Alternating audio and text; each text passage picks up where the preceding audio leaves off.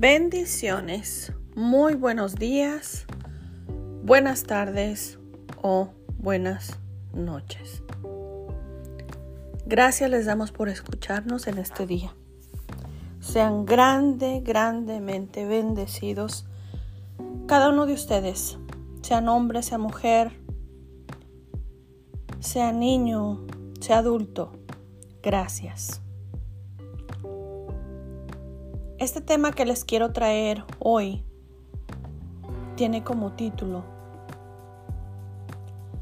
La fe en Jesucristo resultará en el regalo de la eternidad.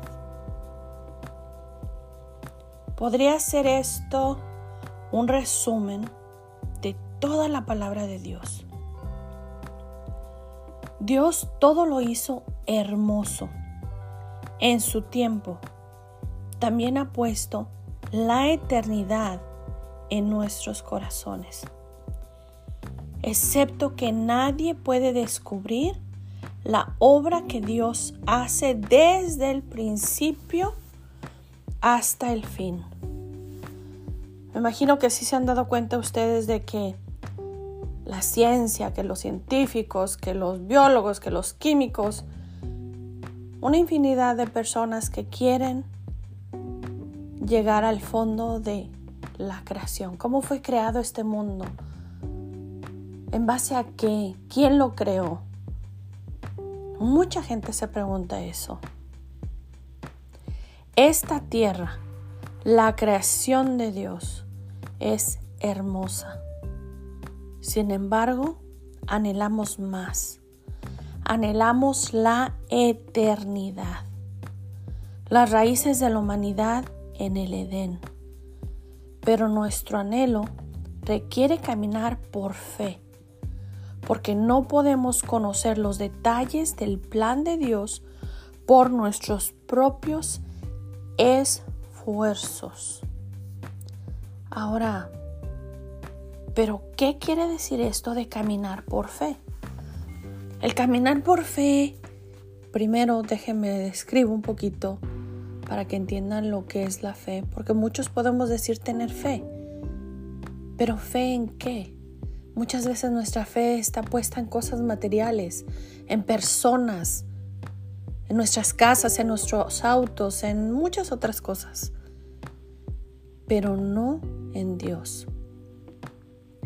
Déjame hacerte esta pregunta. ¿Tu fe está puesta en Dios? ¿Tu fe, ¿Tu fe, está puesta en el Señor Jesús? Que aunque no los vemos, pero la majestuosidad de todo lo que vemos alrededor, que fue hecho por sus manos, por Él,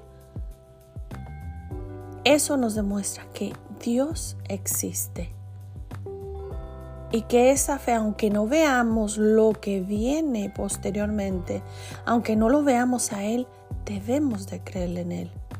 Si tuvo tan hermoso detalle en crear los cielos y la tierra, el universo, los planetas y todo lo que se encuentra en, eh, fuera del universo, las galaxias.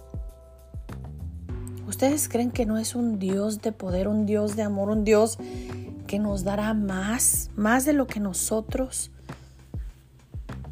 nos merezcamos, podría yo ponerla así. Bueno, pero podemos conocer algunos detalles que Él nos ha revelado. Más bien son muchos detalles, pero obviamente en este momento les quiero hablar en resumen.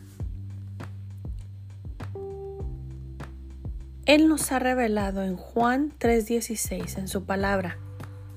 Él promete que la fe en Jesucristo resultará en el don de la eternidad que anhelamos. Juan 3:16. ¿Y qué dice Juan 3:16? dirás tú. Tal vez ya lo has escuchado anteriormente. Juan 3:16.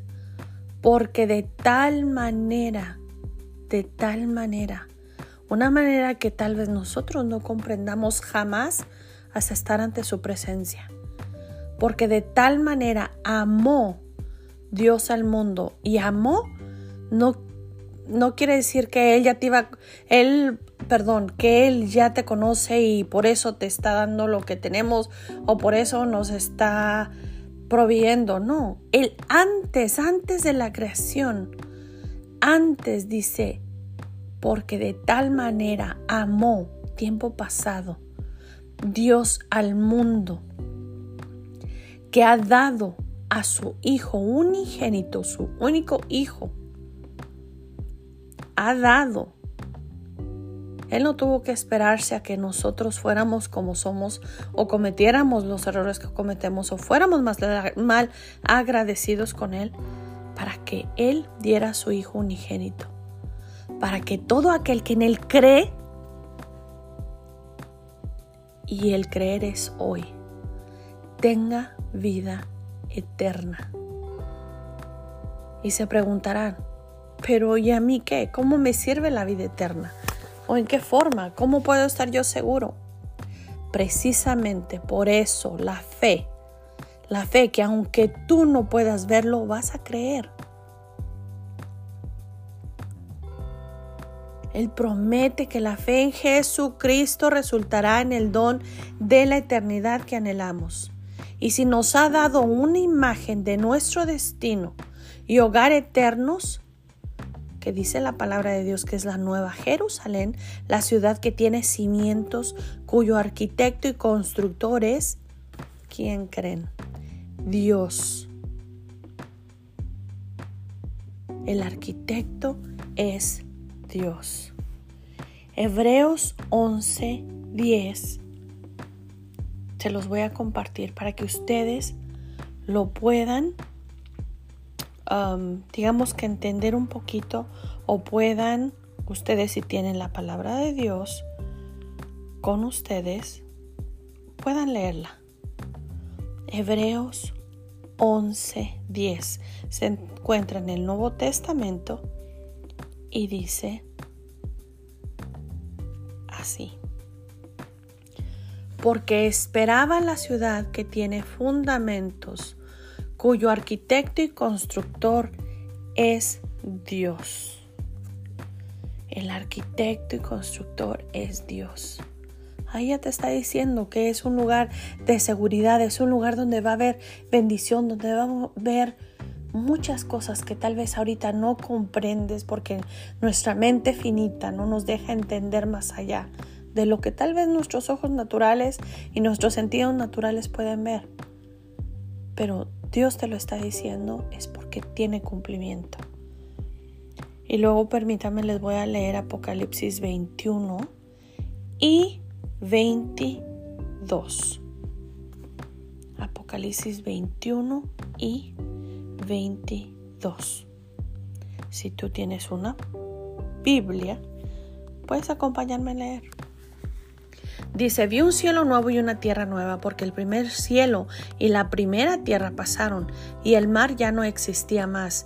Y yo, Juan, vi la santa ciudad, la nueva Jerusalén, descender del cielo de Dios, dispuesta como una esposa ataviada para su marido. Y oí una gran voz del cielo que decía, He aquí el tabernáculo de Dios con los hombres, y Él morará con ellos, y ellos serán su pueblo, y Dios mismo estará con ellos como su Dios. Y tú puedes leer esto en tu tiempo libre, pero leyendo estos, digamos, esta pequeña parte de la palabra, Apocalipsis 21 y 22, dale gracias a Dios por todo aquello que Él ya te ha prometido y que por fe un día recibirás. Pero pon tu mirada en el autor y consumador de la fe, que es Jesucristo. Permíteme orar contigo. Padre Todopoderoso, Creador del cielo y de la tierra. Gracias te doy en este día. Gracias por tu infinito amor y bondad. Gracias por tu palabra. Señor, en tus manos está mi vida. En tus manos, Señor, para que esa fe crezca, para que esa fe sea grande, para que esa fe en tu Hijo me traiga ese beneficio de la eternidad. Perdona mis pecados, escribe mi nombre en el libro de la vida.